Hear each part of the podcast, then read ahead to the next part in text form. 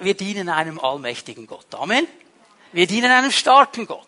Ihm ist nichts unmöglich. Er kann alles. Er wird nie müde, er schläft nie, er ist immer da, er ist allgegenwärtig, er ist Gott. Amen. Ja, und sein Volk. Das soll genauso stark sein, das soll genauso kräftig sein, das soll genauso nicht müde werden und genauso von Sieg zu Sieg gehen. Amen. Ja, soweit die Theorie. Da wissen wir alle, das steht im Wort Gottes drin, oder? Aber jetzt mal Hand aufs Herz.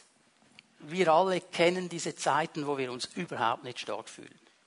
Wo wir uns schwach fühlen.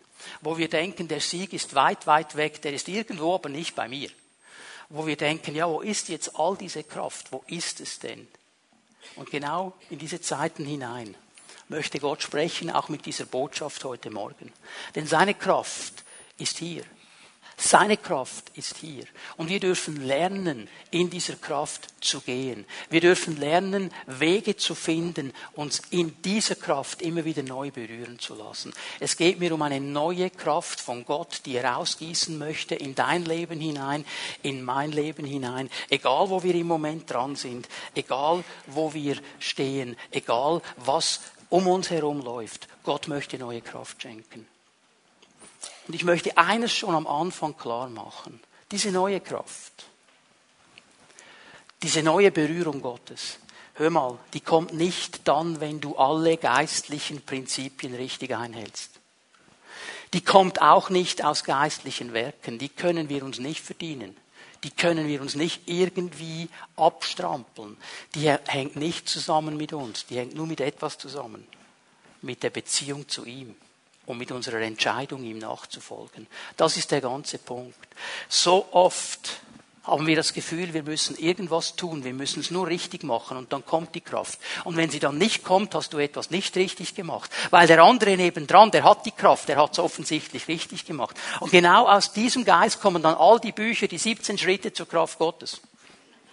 Die 25 Tricks, immer während in der Salbung zu sein und so weiter. Und das wird verkauft wie wild, weil wir alle wollen den Trick.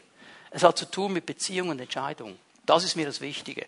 Wir werden Psalm 84 uns anschauen heute Morgen. Und Psalm 84 ist einer der sogenannten Wallfahrtspsalmen. Das heißt, es ist ein Psalm, der beschreibt Menschen, die auf dem Weg sind zu Gott. Ist ein alttestamentliches Umfeld, werde ich euch gleich erklären. Es sind Menschen, die in einer Beziehung stehen mit dem Herrn und mit ihm unterwegs sind. Psalm 84 ist eigentlich das Gebet eines Menschen, der sich aufmacht, nach Jerusalem zu ziehen, den Tempel zu besuchen.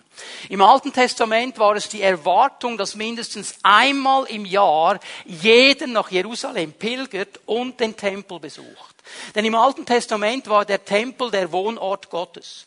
Da im Allerheiligsten war die Gegenwart Gottes. Da wo die Bundeslade war, war diese Herrlichkeit Gottes, da war er gegenwärtig. Und so war jeder eingeladen, mindestens einmal im Jahr die Reise auf sich zu nehmen, um in die Gegenwart Gottes zu kommen, um sich neu ausrüsten zu lassen, um den Herrn anzubeten.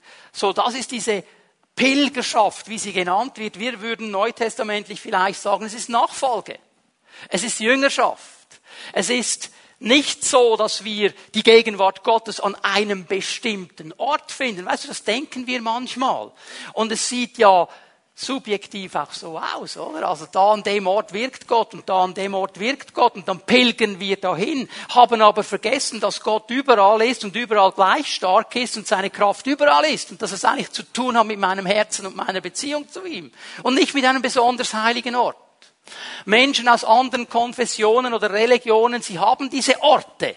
Die werden dann Kraftorte genannt oder Inspirationsorte. Und dann geht man dahin, nimmt die Kranken mit und erwartet, dass etwas ganz Besonderes geschieht. Dabei wäre der Herr ja allgegenwärtig überall. Und seine Kraft wäre überall. Hat zu tun mit meinem Herzen. Es fällt mir auf, dass wenn wir als Gemeinde einen Evangelisten einladen, oder einen Heilungsprediger einladen, dass der Glaube für Heilung und Bekehrung durch die Decke schießt. Dann glauben plötzlich alle, jetzt geschieht was. Als wäre es so, dass Gott nur dann da ist, wenn der Evangelist da ist oder der Heilungsevangelist. Der ist doch immer da. Weißt du, wie wir manchmal einen Trick suchen, um diese Kraft zu bekommen. Aber wenn wir in diesen Psalm 84 hineinschauen, dann werden wir merken, es hat zu tun mit Beziehung zu meinem Herrn. Und diese Beziehung soll wachsen. Sie soll tiefer werden. Am letzten Sonntag haben Barbara und ich unseren 28. Hochzeitstag gefeiert. Ich weiß, das ist noch nicht so viel. Es hat Leute, die sind schon viel länger verheiratet. Aber wisst ihr, wir, wir haben so zueinander gesagt, wir möchten nicht mehr zurück. Wir möchten nicht mehr zurück an den Anfang. Okay, vor 28 Jahren hat meine Schulter noch nicht geknackst. Und ich habe mich noch ein bisschen äh, einfacher bewegt als vielleicht heute. Ich hatte auch noch ein bisschen mehr Energie als heute, ist 28 Jahre her. Aber ich möchte um keinen Fall zurück. Weil die Beziehung ist heute so viel schöner, so viel tiefer, so viel genialer als damals. Das war warme Luft. Ja, damals haben wir das Gefühl gehabt, boah, Honeymoon und so, oder? Aber hey, die Tiefe, die kommt mit der Zeit. Und genauso ist es mit unserer Beziehung mit Gott. Die wächst mit der Zeit. Und das Feuer und die Hingabe und der Elan sollte nie aufhören.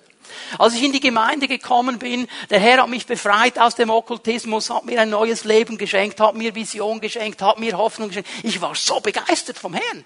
So überbegeistert manchmal in den Gottesdiensten. So ein richtiger Überflieger. Der Herr hat etwas getan an mir. Halleluja, ich war so gut drauf.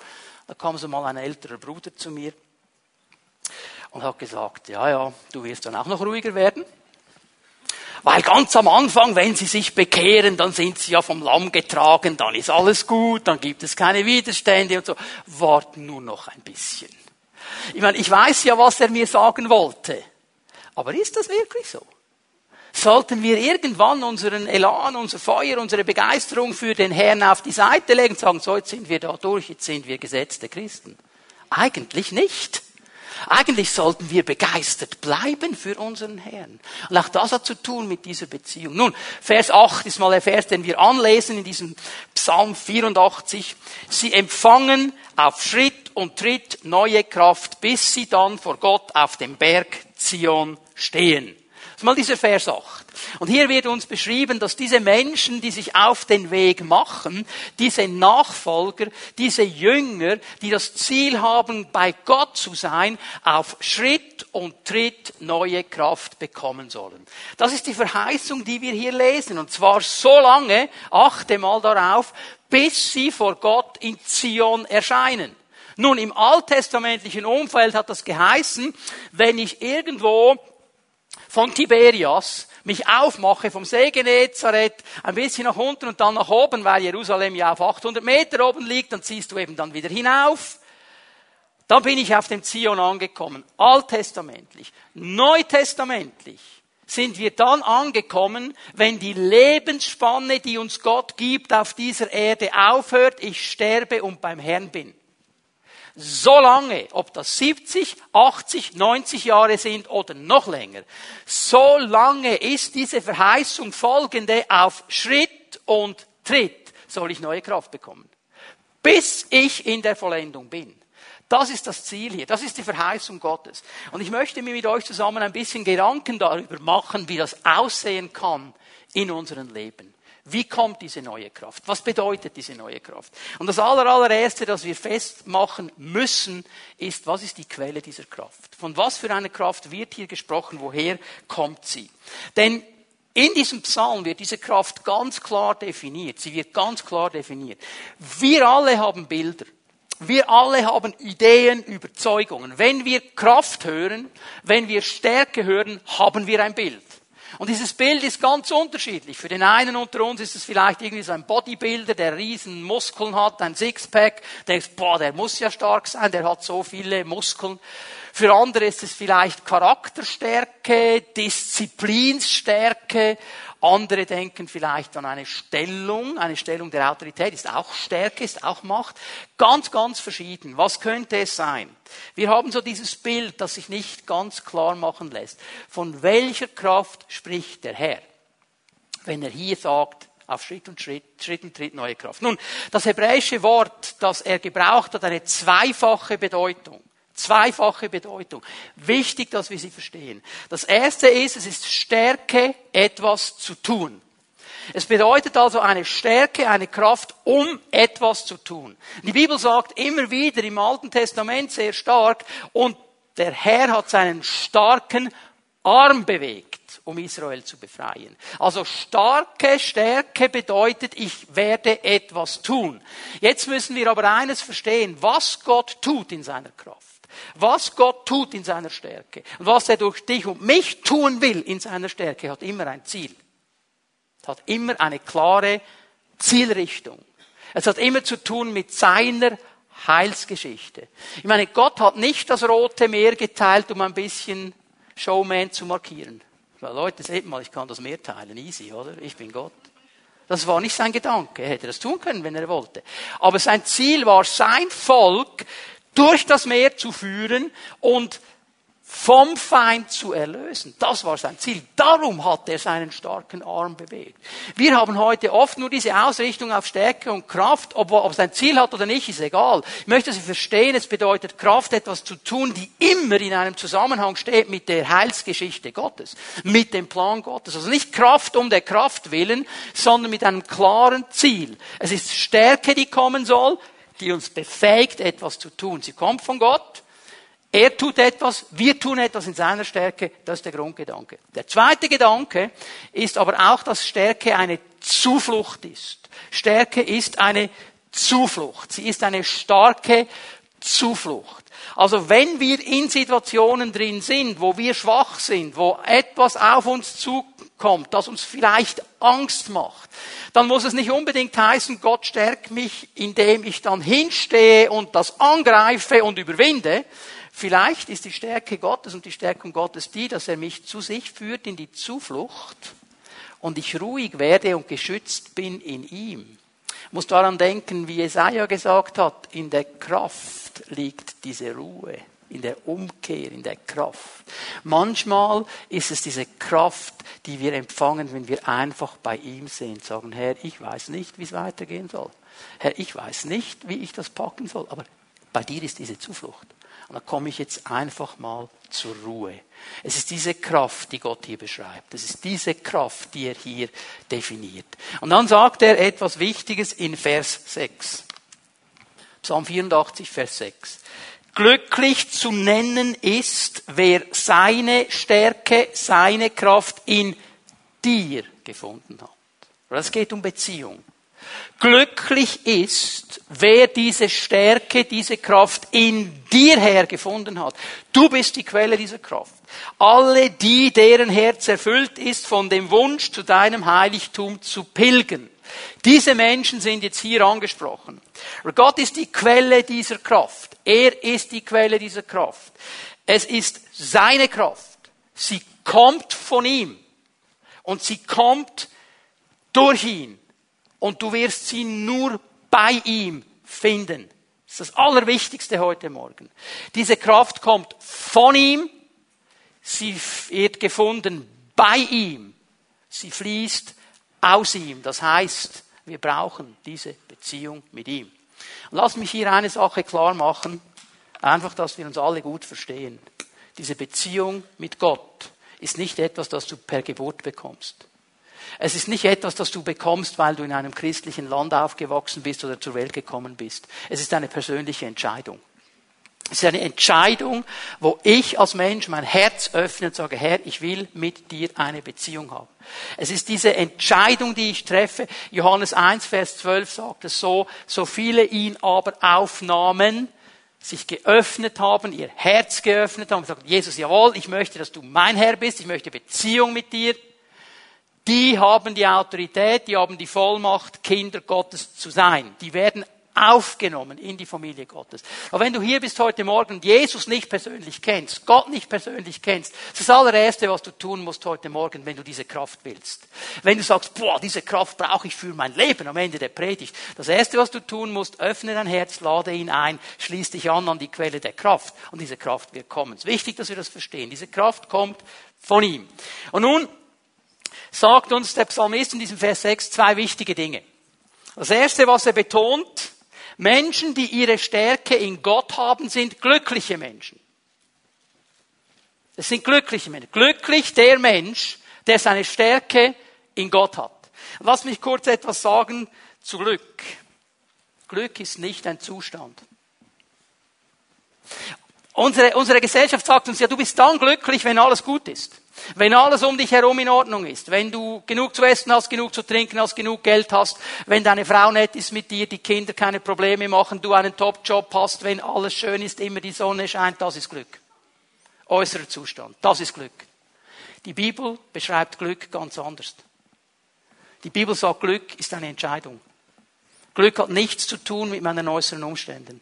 Glück hat nichts zu tun mit dem, was um mich herum geschieht. Glück ist eine Entscheidung meines Herzens. Glück ist die Entscheidung, mit Gott zu leben. Das ist Glück. Ich erinnere euch an die Bergpredigt, Matthäus 5 bis 7, kannst du heute Nachmittag in Ruhe durchlesen, wenn du möchtest.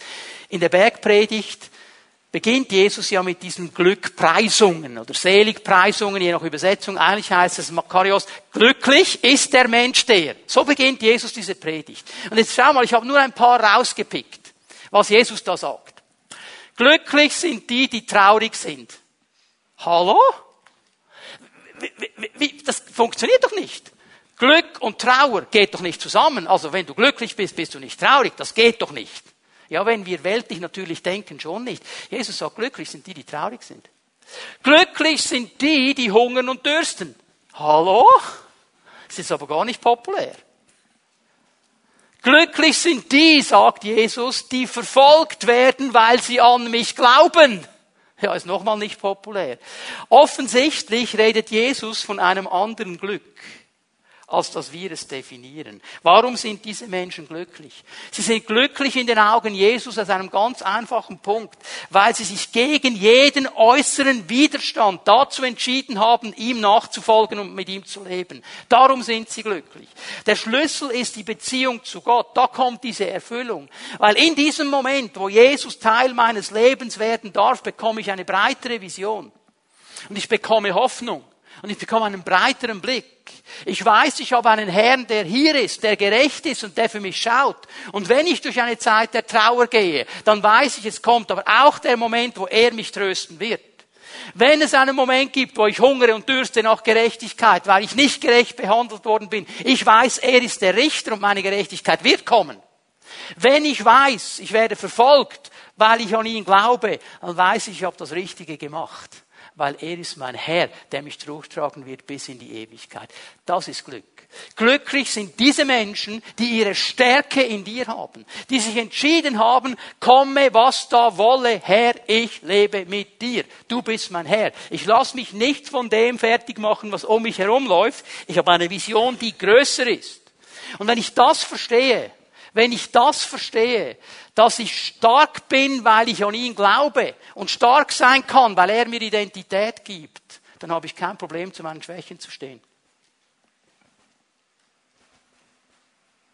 Wenn ich stark bin in ihm, habe ich kein Problem, zu meinen Schwächen zu stehen, weil ich muss niemandem etwas beweisen.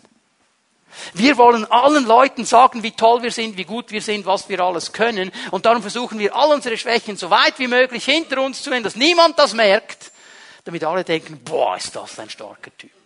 Aber wenn ich meine Identität nicht aus dem hole, was ich tue, sondern aus meiner Beziehung mit ihm, da habe ich kein Problem zu sagen, das kann ich nicht, das, das, das ist nicht meine Stärke, das ist meine Schwäche, das kann ein anderer viel besser als ich. Und weißt du, was Paulus ja gesagt hat? 2. Korinther 12. Wenn ich schwach bin, dann bin ich stark. Weil dann, weißt du warum? Warum er das sagt? Ist ganz einfach darum, weil Paulus dann verstanden hat, jetzt habe ich all meine Stärken, alles, was ich gut kann, alles, wo ich überzeugt bin davon, da bin ich so gut auf die Seite geräumt und jetzt ist die Bühne frei für die Kraft Gottes, die kommen kann. Die wird nämlich verstopft, wenn ich mit meinen eigenen Talenten und mit meinen eigenen Gaben versuche, die Bühne zu nehmen. Das hat Paulus verstanden. Glücklich ist der Mensch, der die Stärke in Gott hat. Und das Zweite, sagt er, das sind Menschen in der Nachfolge. Und im hebräischen Text steht hier in Vers 6 etwas Interessantes, wenn man das wörtlich übersetzt. Glücklich ist der Mensch, der seine Stärke in dir hat, in dessen Herzen gebahnte Wege sind. Das ist die wörtliche Übersetzung aus dem Hebräischen. Die neue Genfer Übersetzung übernimmt den Sinn. Es sind aber gebahnte Wege. Das ist das wichtige Wort hier. Und diese gebahnten Wege, das ist etwas ganz Wichtiges, dass wir es verstehen. Es spricht nämlich von Sicherheit und es spricht von Entschiedenheit. wenn ich in meinem Herzen gebahnte Wege habe, dann habe ich eine Sicherheit, in der ich gehen kann und eine Entschiedenheit. Vergleich's mal mit dem Navi. Ich bin dankbar für das Navi. Da kann ich einfach eingeben, und das Navi gibt mir in der Regel einen schönen gebahnten Weg da, wo ich hin will. Und ich kann dem einfach folgen. Und ich verfranse mich nicht und ich bin in einer Sicherheit unterwegs und ich weiß, ich komme dann an, wo ich hin will. Ist unser inneres Navi auf Gott ausgerichtet? Diese gebahnten Wege, die sagen, das Ziel ist, Herr bei dir zu sein, neu bei dir zu sein. Und das ist dieser gebahnte Weg, der uns hilft, vorwärts zu gehen. Aber diese gebahnten Wege, die sprechen auch davon, dass Gott auf diesen gebahnten Wegen Dinge für uns vorbereitet hat, in denen wir stehen dürfen, in denen wir leben dürfen. Es heißt, er will mit uns Geschichte schreiben. Er will mit uns zusammen Dinge tun. Und darum bereitet er auf diesen gebahnten Wege Dinge vor. Ich muss an Epheser 2, Vers 10 denken. Wir sind in Jesus Christus geschaffen, sein Gebilde geschaffen, in ihm, um die guten Werke zu tun, die er bereits vorbereitet hat. Und die sind auf diesem gebahnten Weg. Und wenn ich auf diesem gebahnten Weg bin, wenn das Navi meines Herzens ausgerichtet ist auf diesen gebahnten Weg, dann werde ich immer wieder Situationen erleben, wo ich denke, was geschieht mir hier? Ich weiß gar nicht, wer hat das alles vorbereitet? Er hat es vorbereitet. Das habe nicht ich vorbereitet. Und dann ist Nachfolge, um für Jesus zu leben, nicht ein Murks und ein Krampf, sondern etwas Wunderschönes, weil diese gebahnten Wege da sind. Die Quelle dieser Kraft die Quelle dieser Stärke ist der Herr. Und das Allerwichtigste und Aller, allererste ist zu definieren, bin ich in dieser Beziehung drin? Lebe ich diese Beziehung? Es geht nicht darum, habe ich mal vor 25 Jahren eine Entscheidung getroffen. Treffe ich sie täglich? Treffe ich sie täglich? Bin überzeugt davon, die müssen wir täglich treffen. Jeden Tag neu sagen, Herr, mit dir will ich vorwärts gehen. Lass mich etwas sagen zur Auswirkung dieser Kraft. Der Psalmist beschreibt in Vers 6 diese glücklichen Menschen. Und ich bin ja froh, dass dann Vers 7 auch noch kommt. Also es zeigt mir nämlich, wie realistisch das Wort Gottes eben ist. Weil jetzt könnten wir das interpretieren und denken, wow, die sind glücklich und haben gebahnte Wege, no problem, bei denen ist alles immer nur gut und alles immer nur in Ordnung. Ich mache offensichtlich etwas falsch. Aber das Wort Gottes ist realistisch genug, um aufzuzeigen, dass auch diese Menschen, die glücklich sind, weil sie ihre Stärke in Gott haben, die gebahnte Her äh, äh, Wege in ihrem Herzen haben, eben Widerstände erleben. Die kommen trotz der gebahnten Wege an Orte, wo sie eigentlich, würden sie selber entscheiden, nicht hin möchten.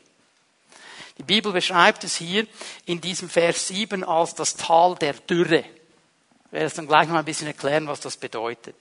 Aber ich möchte etwas über diese Widerstände ganz kurz sagen, bevor wir da hineingehen in dieses Tal der Dürre. Widerstände sind für Menschen, die mit Gott leben, für Nachfolger, für Pilger, für Jünger etwas ganz Normales.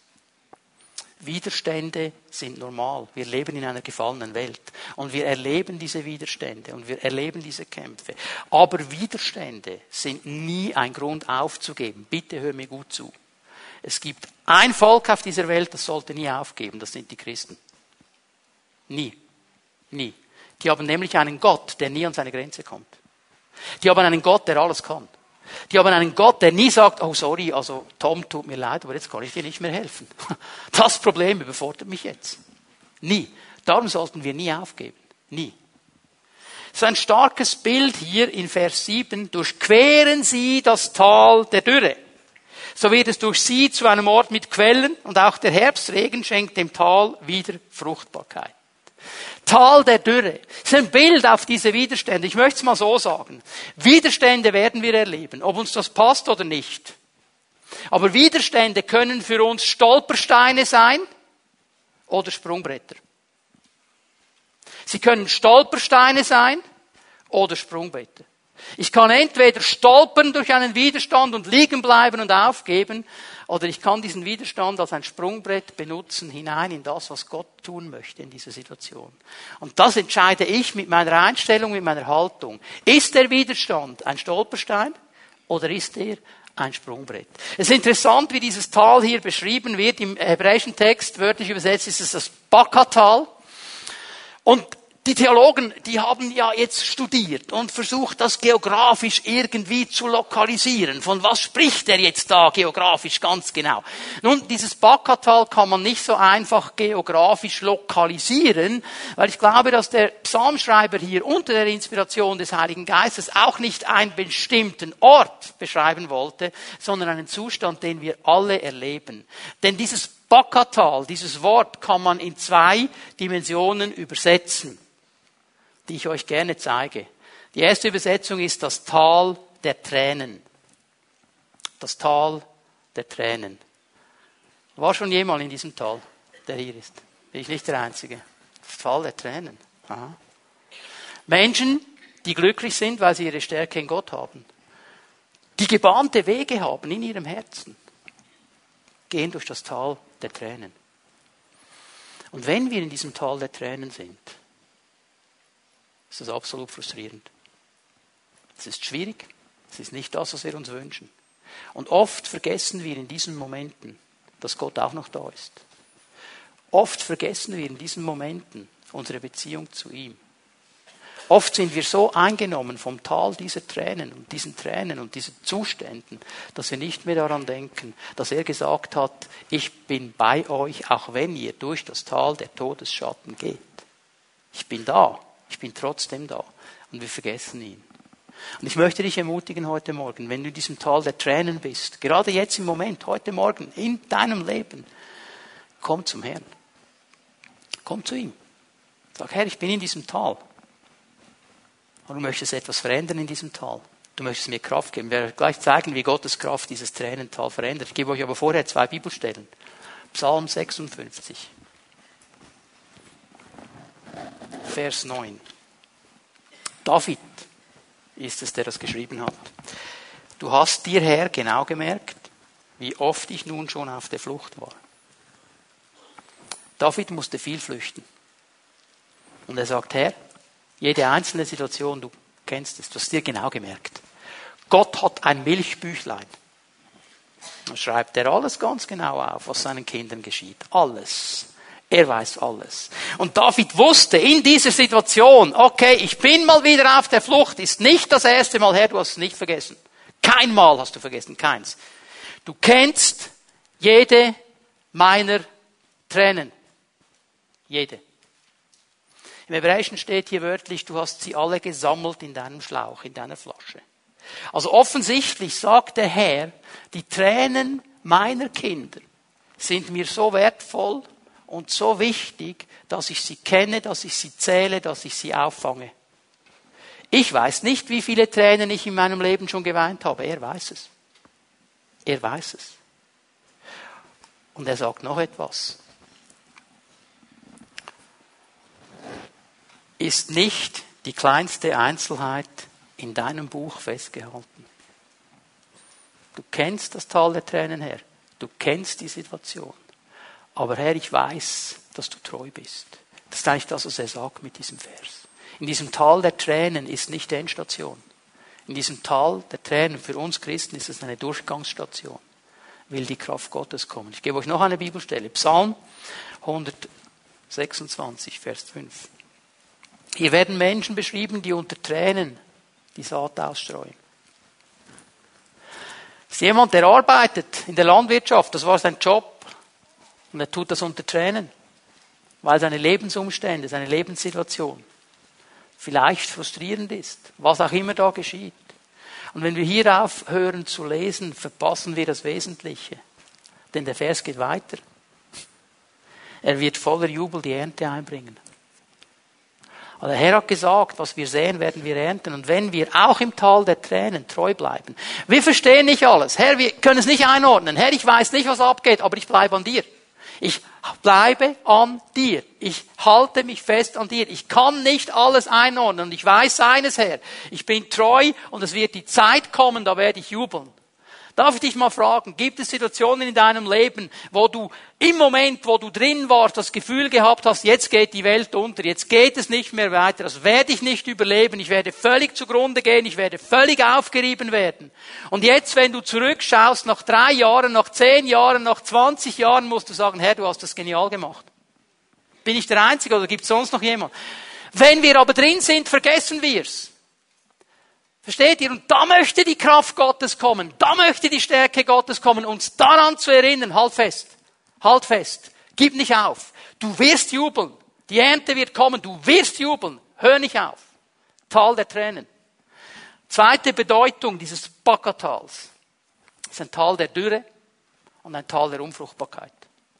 Ein Tal, wo nichts mehr geschieht. Nicht ein Ort, wo du gerne sein möchtest. Ich meine, wer möchte schon in der Dürre und in der Unfruchtbarkeit sein? Ich bin gern da, wo es fruchtbar ist, wo es schön ist, wo es grün ist, wo irgendwie Leben ist, also Dürre und Unfruchtbarkeit. Also die, die mitkommen werden nach Israel, wenn wir dann in zweieinhalb Wochen gehen, ihr werdet das ein bisschen sehen, wenn wir die Wüste um das Tote Meer herum sehen und die Wüste Neschef, das ist unwirtliche Gegend, das ist dürr, das ist unfruchtbar, da wächst gar nichts, es ist einfach nur hässlich. Und weißt du, was mir jedes Mal passiert, wenn wir so eine Israelreise machen? Ich habe mindestens immer drei, die sagen, oh, dürfen wir hier campieren? Das ist natürlich ein Witz. Da will niemand campieren, oder? Aber wenn wir dann in die Oase gehen, da wollen alle bleiben. Das ist genau der Punkt hier. Es gibt solche Situationen, Dürre, Unfruchtbarkeit. Und du hast vielleicht das Gefühl, es geschieht gar nichts mehr an Leben bei mir. Es ist alles vorbei. Und was möchte die Kraft Gottes machen in dieser Situation? Lass uns nochmal den Vers lesen. Durchqueren Sie das Tal der Dürre. Übrigens, hast du gesehen, was hier steht? Durchqueren. Nicht niederlassen. Durchqueren. Temporär. Sind wir temporär. Durchqueren Sie das Tal der Dürre, so wird es durch Sie zu einem Ort mit Quellen und auch der Herbstregen schenkt dem Tal wieder Fruchtbarkeit. Da geschieht etwas an Veränderung. Die kommt vielleicht nicht so schnell, wie du und ich mir uns das wünschen. Aber sie kommt. Denn all diese Bilder hier, die Quellen, der Herbstregen, die Fruchtbarkeit, neutestamentlich gesehen, sind Bilder auf das Wirken des Heiligen Geistes in uns. Da, wo er kommen kann, wo wir ihm Raum geben, wo wir unsere Stärke auf die Seite legen und ihn stark sein lassen in uns, da wird diese Fruchtbarkeit wiederhergestellt, da wird dieser Regen wieder kommen, da wird wieder Quelle sein, da wird etwas fließen. Gott ist noch nicht fertig mit dir. Wenn du in diesem Tal der Dürre und der Unfruchtbarkeit bist, komm heute Morgen zu ihm, sag ihm, Herr, so fühle ich mich, da bin ich drin, aber ich will deinen Geist erleben, ich will deine Kraft erleben, ich will Quellen sehen, ich will Fruchtbarkeit sehen, ich will Regen sehen, ich will Leben sehen, egal ob ich 15 bin oder 85. Amen. Das ist die Entscheidung, die wir treffen müssen.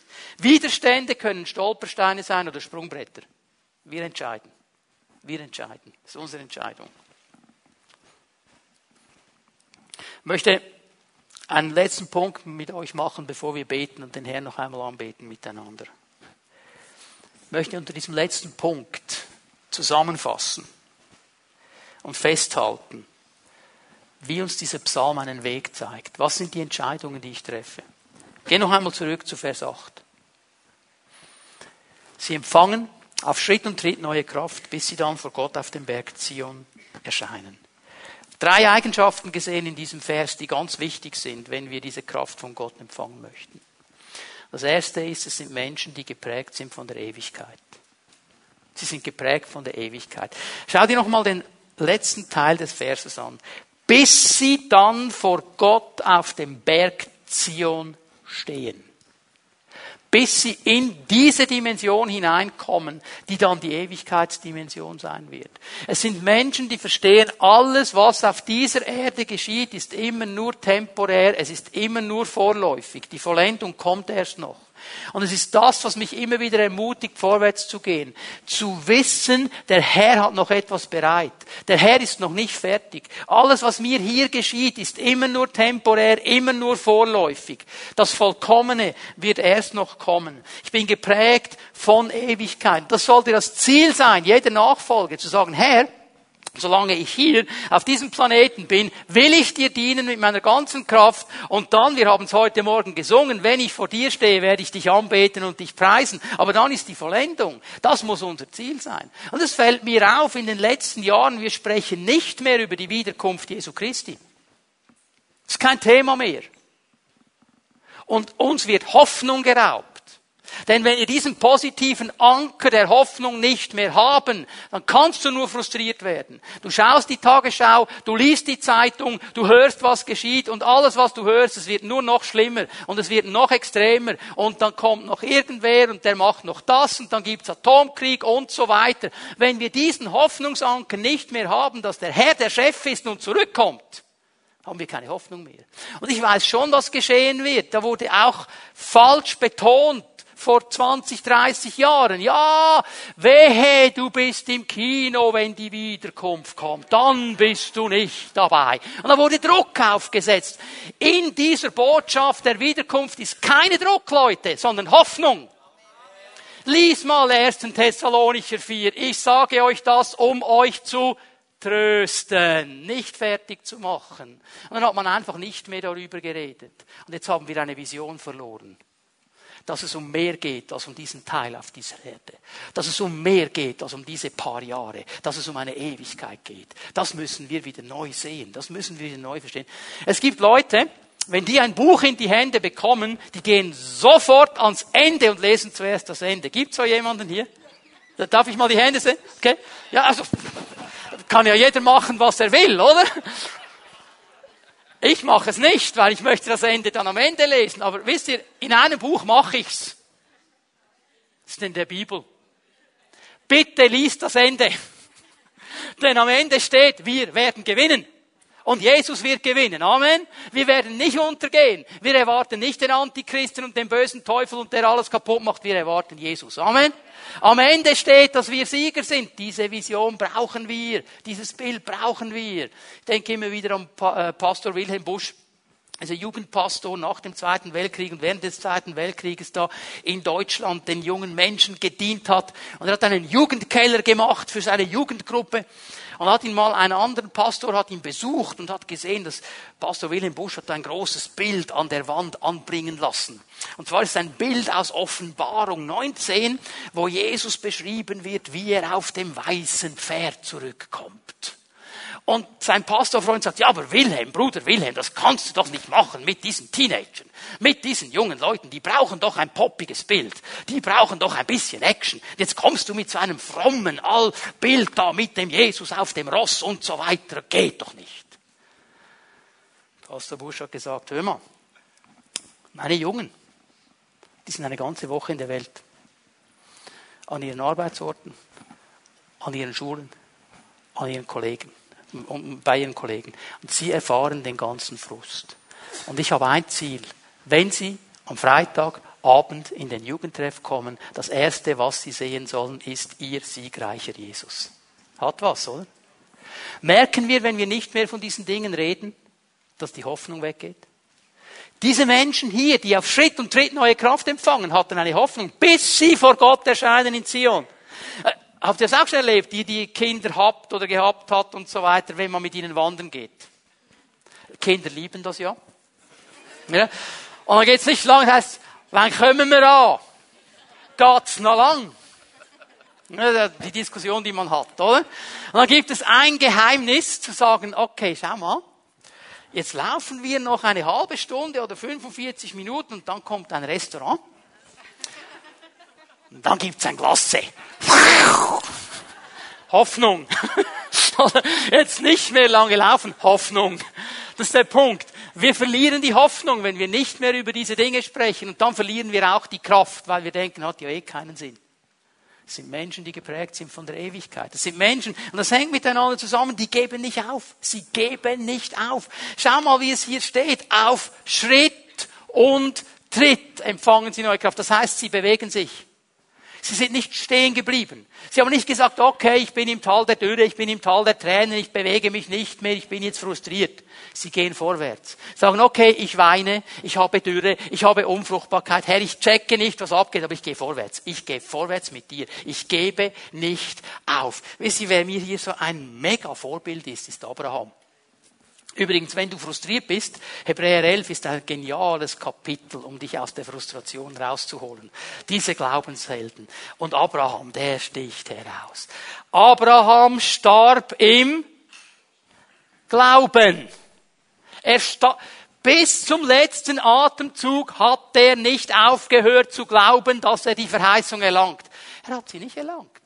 Aber du hättest dem nie sagen müssen, nein, Abraham, komm nicht mehr in deiner Lebenszeit. Du, der hätte dir was erzählt. Er glaubte, er glaubte bis zum letzten Atemzug. Nie aufgeben. Gib nie auf. Lass es nicht zu, dass der Widerstand, dass das Tal der Dürre, dass das Tal der Tränen für dich zu einem Stolperstein wird. Gib nicht auf. Komm zum Herrn und sag ihm, Herr, ich bin hier und ich brauche deine Kraft. Ich gebe nicht auf. Ich halte fest an dir, wie der alte Jakob. Ich lasse dich nicht, du segnest mich denn. Lass dich nicht los, bis du mich segnest. Das brauchen wir wieder. Das ist schwierig in unserer Instant-Gesellschaft, oder? Das müssen wir lernen. Und das Dritte, das wichtig ist, schau, es sind einfach Menschen, die auf Gottes Kraft und Stärke vertrauen und nicht auf ihre eigenen Fähigkeiten und nicht auf ihre eigenen Stärken. Es gibt Menschen hier heute Morgen, was du tun musst, ist aufzugeben. Du musst kapitulieren. Du versuchst es seit Jahren und Jahrzehnten aus eigener Kraft. Und du scheiterst eins um das andere Mal. Kapituliere doch vor dem Herrn. Beuge doch deine Knie vor ihm und sag ihm, Herr, ich kann es nicht selber. Ich kann es nicht selber. Ich brauche dich. Du wirst nichts verlieren. Du wirst gewinnen.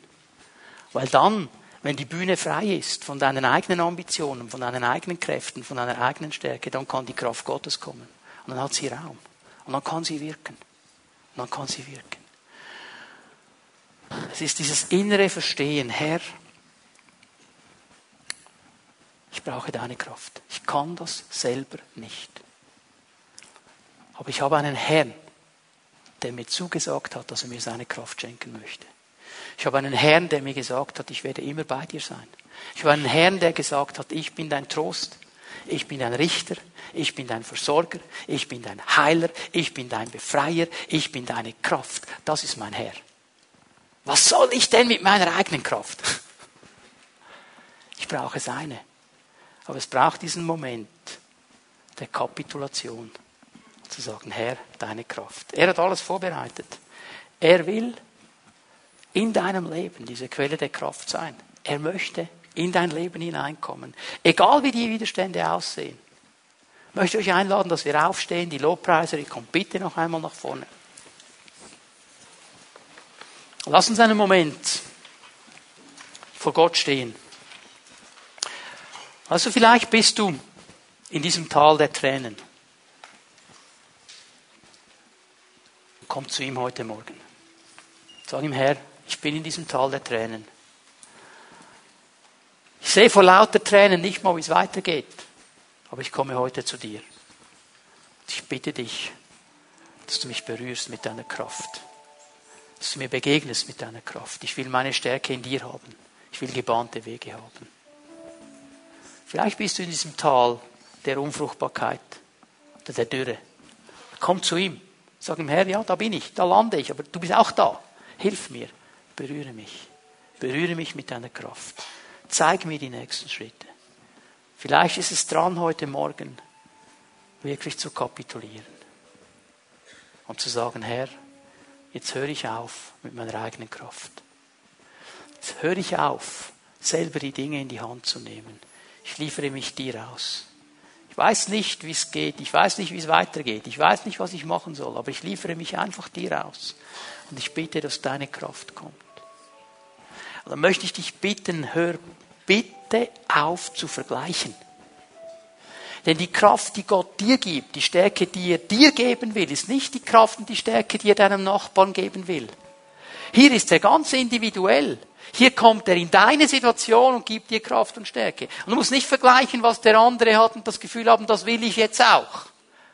Darum geht es nicht. Hör bitte auf, Sündforschung zu betreiben. Es gibt Leute, die sind dauernd daran am Suchen, was könnte in meinem Leben nicht stimmen, dass diese Kraft nicht kommt. Weißt du was? Der Heilige Geist hat die Aufgabe, uns in alle Wahrheit zu führen. Und wenn wir ihn aufrichtig und ehrlich fragen, Herr, gibt es etwas in meinem Leben, das nicht in Ordnung ist? Zeig mir die Wahrheit. Dann braucht er nicht 35 Jahre, um dir das zu zeigen. Dann kommt er sehr schnell. Aber so viele Leute drehen immer wieder diese Kurve. Oh, das ist da, irgendwas ist noch da, irgendwas ist noch da. Anstatt einfach mal zu sagen, Herr, ich weiß nicht, was noch alles da ist, ich weiß nur, ich bin in diesem Tal und jetzt komme ich zu dir und ich will deine Kraft. Punkt. Darf ich beten, Zellenleiter, Zellenleiterinnen, die hier sind, Menschen bereit sind zu beten, dass ihr gleich nach vorne kommt jetzt? Wir wollen Jesus anbeten miteinander. Wir wollen ihn preisen. Wir wollen ihn erheben.